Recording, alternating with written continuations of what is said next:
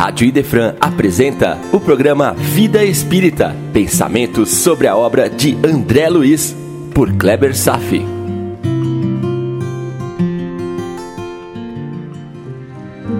Nosso Lar, capítulo 15, Visita Materna, parte 2.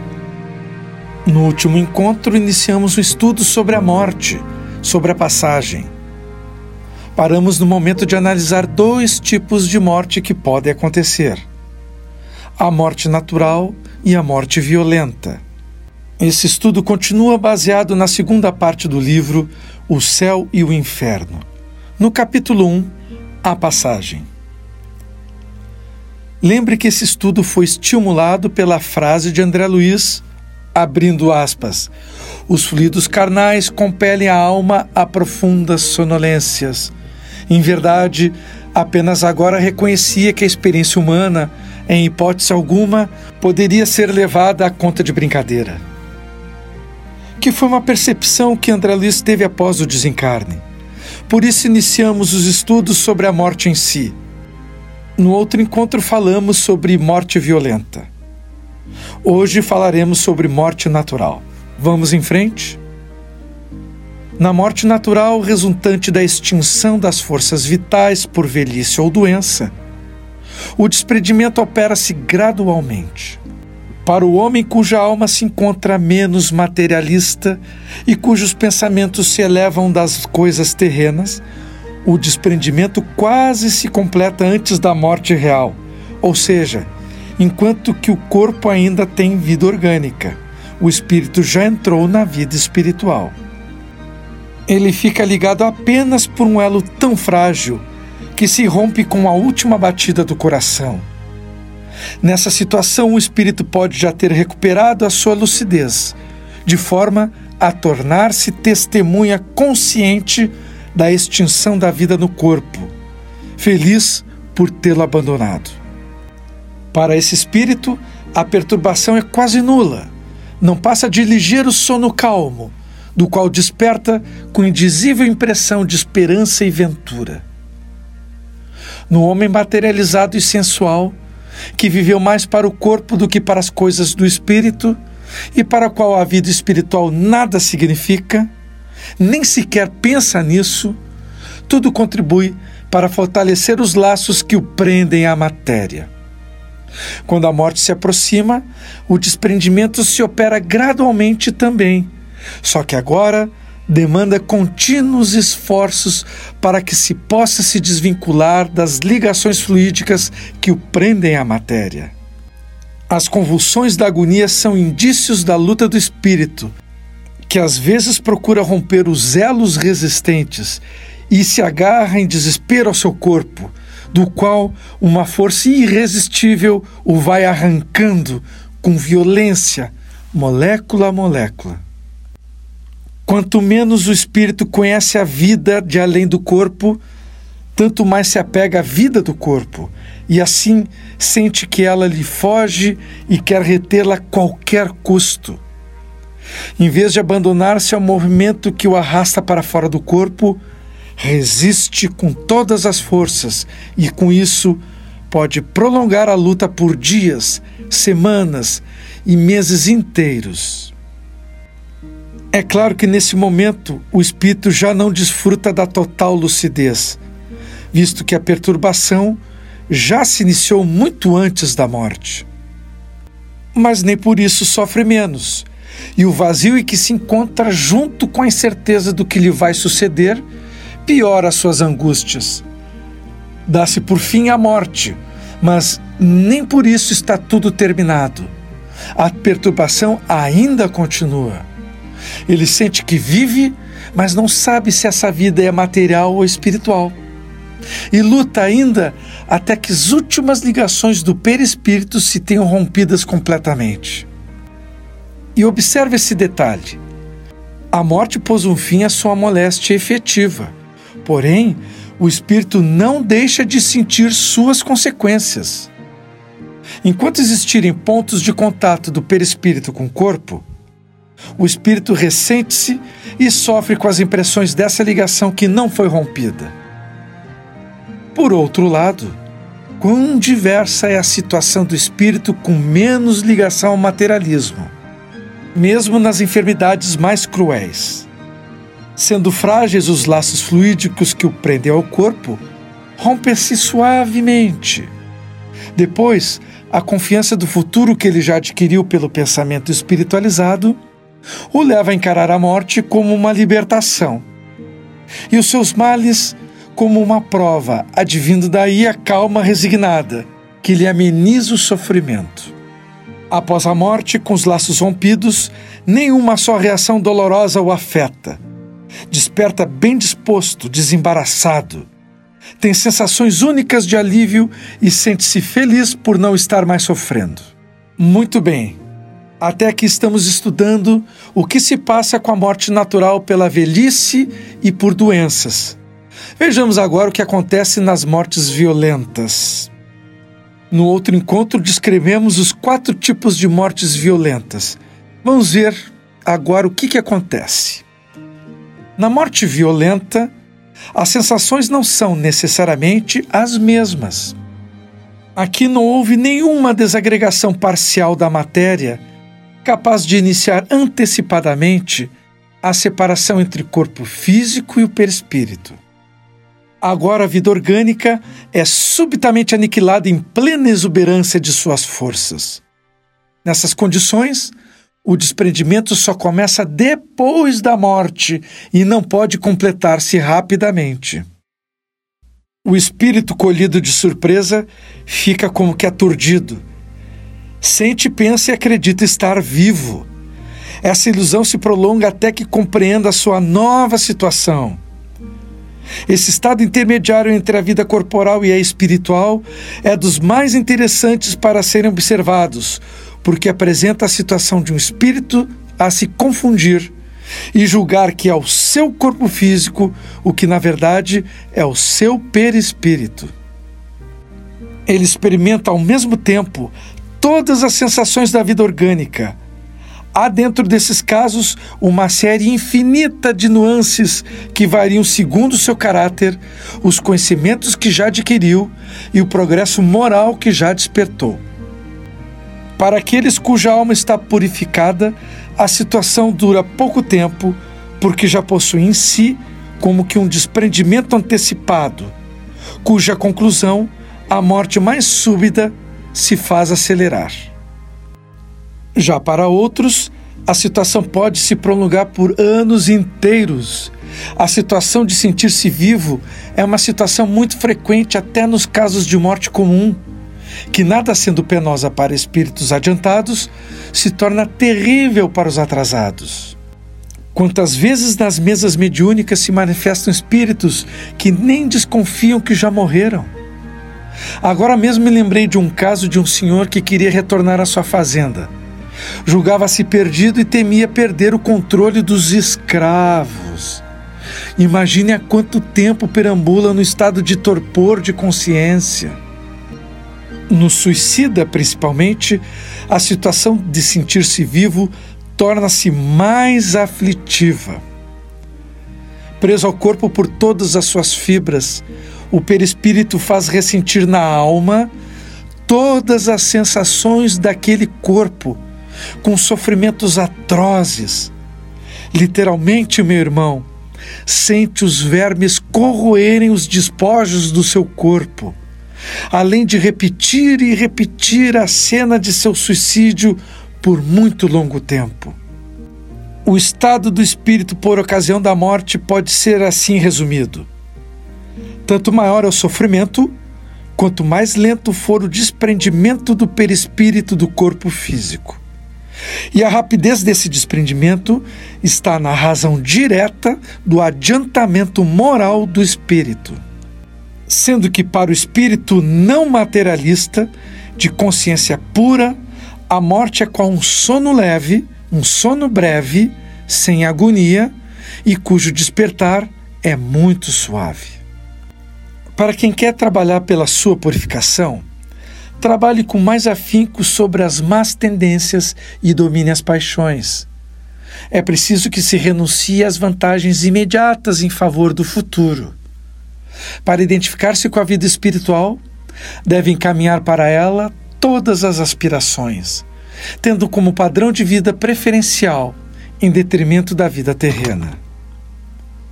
Mas não basta apenas crer na vida espiritual, é necessário compreendê-la, considerar essa vida espiritual de um ponto de vista que satisfaça ao mesmo tempo a razão, estar de acordo com a lógica e ao bom senso e ao conceito de que temos da grandeza, da bondade e da justiça de Deus. Não deve ser uma decisão da boca para fora. Considerado desse ponto de vista, o Espiritismo, pela fé inabalável que proporciona, é de tantas doutrinas filosóficas a que exerce mais poderosa influência. O espírita sério não se limita a crer porque compreende, e compreende porque raciocina. A vida futura é uma realidade, um fato que se desenrola incessantemente aos seus olhos. É uma realidade que ele toca e vê a cada passo, de modo que a dúvida não tem como entrar em sua mente ou ter guarida em sua alma. A vida corporal, tão limitada, apaga-se diante da vida espiritual, a verdadeira vida. Que lhe importam os incidentes da jornada se ele compreende a causa e a utilidade das vicissitudes humanas quando suportadas com resignação? A alma do verdadeiro espírita se eleva nas relações com o mundo invisível os laços fluídicos que o ligam à matéria se enfraquecem, operando-se por antecipação um desprendimento parcial que facilita a passagem para outra vida. A perturbação consequente à transição perdura por pouco tempo, porque uma vez transposto o limiar da vida, logo se reconhece e reconhece o ambiente que se encontra, nada estranhando, compreendendo a sua nova situação. Com certeza não é só o Espiritismo que nos assegura tão grande resultado. Nem tem a pretensão de ser o meio exclusivo, a única garantia de salvação para as almas. No entanto, pela força dos conhecimentos que nos transmite, pelos sentimentos que nos inspira e pelas disposições que coloca no espírito, fazendo realmente compreender a necessidade de melhorar-se, isso tudo facilita enormemente a sua salvação. Jesus, quando subiu na cruz, o fez para cumprir as profecias do Antigo Testamento. O fez para nos ensinar a respeitar as decisões das autoridades, mesmo que errôneas. O fez para nos mostrar na carne a postura do Filho de Deus resignado, sem despertar revolta ou temores. Ele não fez para nos redimir. Ele o fez para nos ensinar. Todos carregamos nossas cruzes e ninguém sofrerá por nós, pelos erros que cometemos. Este talvez seja um dos maiores equívocos que as religiões têm apregoado mas o fez por não ter compreendido a verdadeira natureza espiritual de todos os seres. Assim, milhões e milhões de pessoas esperam pela ressurreição, mas desconhecem a reencarnação. Milhões e milhões ainda acreditam que Jesus é Deus, sem perceberem que Ele é o irmão mais velho da humanidade e a todos nos reserva o destino de sermos Cristos de outras humanidades num futuro ainda muito distante. Assim, milhões e milhões ainda aguardam pelo seu retorno, sem perceber que ele já o fez na forma da manifestação da doutrina espírita, filosofia libertadora dedicada a todos os seres humanos da Terra trazida por ele e por toda a sua equipe de anjos, com auxílio de encarnados obstinados na missão do bem e de propagar as mais sublimes lições de amor, nos ensinando um pouco mais sobre o Deus de amor. E agora conhecemos o Deus que é a causa primária de todas as coisas, o Criador de tudo, enquanto Jesus e nós e o resto de tudo somos apenas as suas perfectíveis criaturas. Todos somos irmãos. A doutrina espírita dá a cada um os meios de facilitar o desprendimento dos outros espíritos encarnados ao deixar o invólucro material, abreviando a perturbação pela evocação e pela prece. A prece é uma magnetização espiritual. Ela provoca a desagregação mais rápida do fluido perispiritual. Pela evocação conduzida com sabedoria e prudência, com palavras de benevolência e encorajamento vindas do coração, tira o espírito de entorpecimento, ajudando a reconhecer-se mais cedo. E se é sofredor, estimula-se ao seu arrependimento, que é o único meio de abreviar seus sofrimentos. O arrependimento é um poderoso sentimento, dificilmente encontrado entre os orgulhosos, que preferem ainda clamar com assombro sobre os atos que cometeu, ao invés de encarar com humildade as consequências dolorosas de suas ações sobre os outros e principalmente sobre si mesmo. E assim concluímos nossos estudos sobre a passagem, sobre o fenômeno da desencarnação. Capítulo importante para o conhecimento de todos os espíritas aspirantes. Durante a leitura dos livros de André Luiz, aqui no programa, bem como suas próprias leituras de outros autores, você aprenderá sobre a diversidade de aspectos da encarnação, as várias circunstâncias, as nuances e particularidades. Esse foi apenas um esboço introdutório sobre um tema tão amplo e complexo. E agora vou dar seguimento ao capítulo, retornando ao raciocínio que iniciei no encontro passado quando falava sobre os papéis que desempenhamos nesse grande teatro da vida. Sobre os papéis de pais, mães, irmãos, sobre quantas vezes já atuamos nesses papéis, sobre quantos pais e mães já tivemos na nossa longa e milenar jornada humana. Vou retomar o tema porque há mais coisas a serem ditas sobre nossos papéis transitórios nessa vida. E quando estou falando de papéis transitórios, não estou defendendo desmantelamento da família. Longe disso. O lar é onde tudo começa. Mas não necessariamente é onde tudo termina. Pense assim: no estágio evolutivo da humanidade, é muito difícil encontrarmos uma pessoa dotada de padrões morais evoluídos o suficiente a ponto de expressar um amor fraterno mais universalizado, dirigido a todas as pessoas indistintamente. Quando chamamos alguém de irmão, talvez ainda estejamos acalentando apenas um desejo de sentir o amor fraterno autêntico por qualquer pessoa. Mas no momento estamos apenas dormitando, ensaiando uma coisa é chamar você de meu irmão, com toda a minha boa fé, porém ainda embalado dentro de uma energia fraca e inexpressiva. Outra coisa é Francisco de Assis te chamar de irmão, sabendo que essas palavras representam a mais pura e nobre convicção de fraternidade que se espera de um ser com tamanha magnitude de luz espiritual.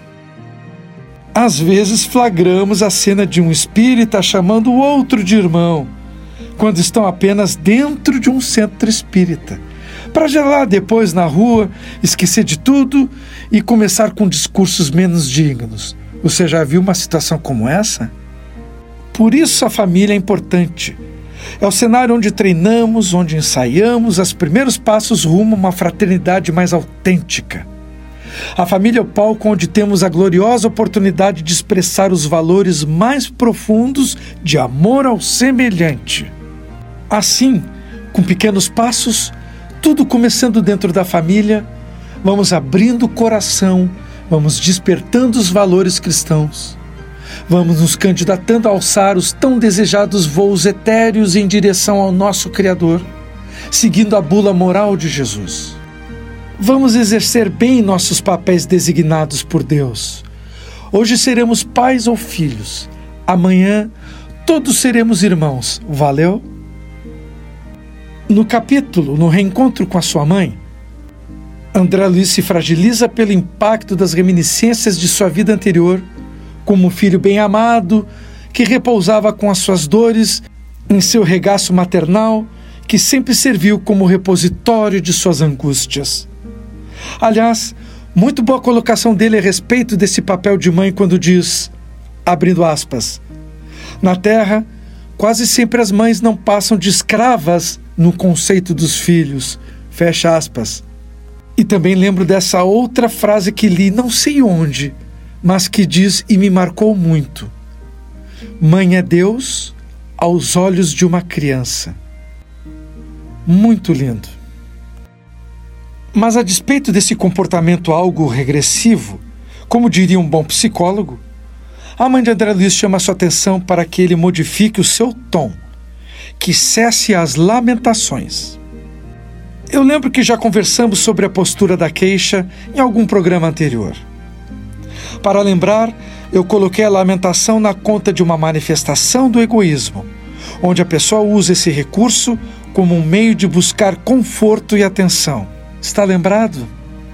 Num aspecto positivo, a lamentação é um desabafo que alivia as tensões. Pena que não nos traz a solução dos problemas. Além do mais, coloquei essa postura na direção contrária aos princípios da fraternidade, porque apenas alimenta o ego. É a base do eu, eu, eu. Hoje a mãe de André Luiz observa outro aspecto da lamentação. Ela ressalva que a lamentação é uma usina geradora de energias destrutivas. Observe que André Luiz, no conforto do colo materno que se entregava no momento, estava começando a sentir as dores nas cicatrizes de suas feridas. Seu comportamento regressivo por si próprio se refletia diretamente no desarranjo em seu perispírito. A lamentação surge como um instrumento cortante de seus tecidos vibratórios, quase dizendo que não conseguiria curar-se de suas feridas se não mudasse sua postura de autocomiseração. E mesmo a sua mãe, se ressentindo por ele, também estava arriscando a penetrar em um ambiente mental desfavorável. Veja como as coisas funcionam, tanto lá quanto cá. O desabafo é uma armadilha. É o papel do coitadinho de mim, sendo a fonte para a lesão física, para a geração ou perturbação de doenças. Você está doente? Então pense mais ainda sobre o que eu estou dizendo. Sua força está diretamente correlacionada ao modo como pensa. Quantas vezes repetirei que o pensamento é tudo? Se você está de luto, que é uma emoção necessária, diga-se de passagem, mas se persistir por um longo tempo, mais de um ano, por exemplo, e doravante sentir-se um coitadinho, você estará aviando a receita para ficar doente também. Pergunto: alguém fica doente porque se sente coitadinho? Ou se sente coitadinho porque ficou doente? Resposta: as duas coisas. Essa é uma das situações de retroalimentação onde um fator gera o outro, e o outro alimentado fortalece mais ainda o primeiro, que realimenta o outro, até a eclosão de uma consequência ruim. E como sair dessa armadilha, meu irmão? Leia o conselho da mãe de André Luiz quando alguém entra nas sombras da lamentação. Ela diz o seguinte: modifica a atitude mental. Ela mesma dá o exemplo quando diz a ele: Experimento sublime felicidade em tua ternura filial, mas não posso retroceder nas minhas experiências. Então, como sentir a felicidade do amor sem cair nas raias do temperamento passional? Grande preparo nos é requerido. Quanta estrada percorrer rumo aos sentimentos equilibrados como chorar a dor de uma perda dentro dos limites justos? Qual a fórmula da angelitude? Chico Xavier às vezes dizia que chorava sozinho para depois sorrir para a multidão. Há caminhos tortuosos da evolução. Desafios para todos os seres humanos despertarem no espírito da manhã. Ser espírita é um desafio. A felicidade que sentimos pelos conhecimentos que absorvemos vem sempre acompanhado por um menu de comportamentos a serem desenvolvidos, observados e aplicados. Mas é uma bela bula, difícil de seguir no início, reconheço. É como Kardec sempre dizia que se reconhece o verdadeiro espírita não tanto pelo seu estágio moral, mas pela sincera e determinada vontade de mudar e crescer. Que essas palavras benditas possam nos despertar cada vez mais. E vamos à luta, meu irmão. Por hoje era isso. Desejo paz a todos e até breve.